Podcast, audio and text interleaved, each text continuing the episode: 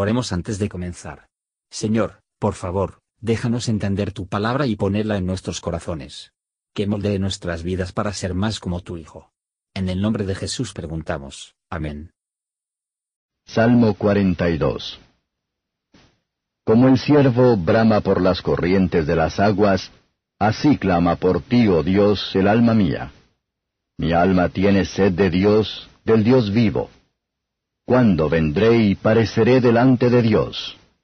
Fueron mis lágrimas mi pan de día y de noche, mientras me dicen todos los días, ¿Dónde está tu Dios?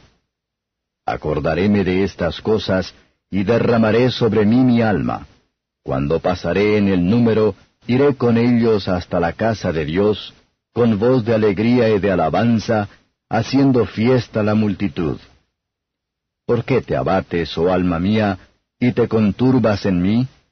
Espera a Dios, porque aún le tengo de alabar por las saludes de su presencia.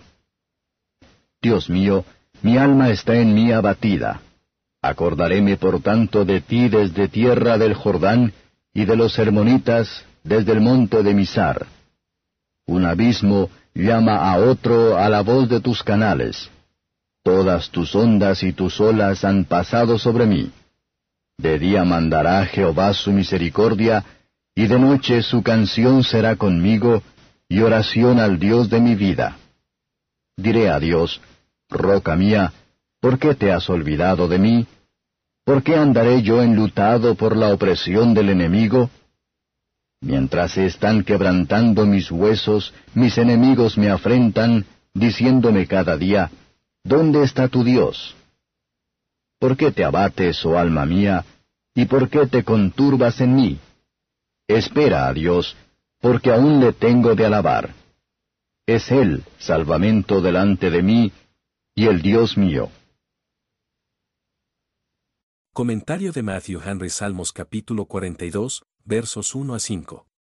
El salmista se veía al Señor como su jefe bueno, y puso su corazón sobre él en consecuencia, fondeando por lo tanto al principio, él monta la tormenta. Un alma gentil puede tener poca satisfacción en los tribunales de Dios si no cumplen con el mismo Dios allí. Almas vivientes nunca pueden ocupar su descanso en cualquier lugar por debajo de un Dios vivo.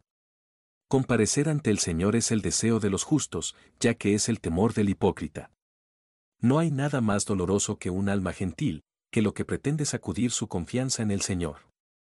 No era el recuerdo de los placeres de la corte que afectó a David, pero el recuerdo de la libre acceso que tenía antes a la casa de Dios. Y su placer en asistir allí. Los que comulgan mucho con sus propios corazones, a menudo tendrá que reprenderlos. Ver la cura del dolor. Cuando el alma descansa en sí misma, que se hunde, si las capturas mantener el poder y la promesa de Dios, la cabeza se mantiene por encima de las olas. Y lo que es nuestro apoyo en las actuales aflicciones, pero esto, que tendremos consuelo en él. Tenemos gran causa para llorar por el pecado, pero al ser arrojado resortes de la incredulidad y una voluntad rebelde, por lo tanto, debemos esforzarnos y orar en contra de ella. Versos 6 a 11. La manera de olvidar nuestras miserias es recordar el Dios de nuestras misericordias. David vio los problemas que vienen de la ira de Dios. Y que lo desanimó. Pero si uno problema siguen duro tras otro, si todo parece combinar para nuestra ruina, recordemos que son nombrados y anuladas por el Señor. Dedel se refiere al favor divino como la fuente de todo el bien que él buscaba. En el nombre del Salvador esperemos y recemos. Una palabra de él calmará cada tormenta y girará a la medianoche las tinieblas a la luz del mediodía, las quejas más amargas en alabanzas gozosas.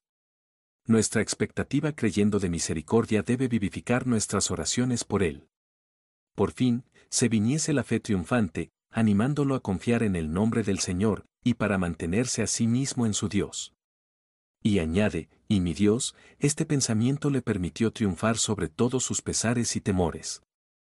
Nunca debemos pensar que el Dios de nuestra vida y la roca de nuestra salvación nos ha olvidado si hemos hecho la misericordia, la verdad y el poder, nuestro refugio.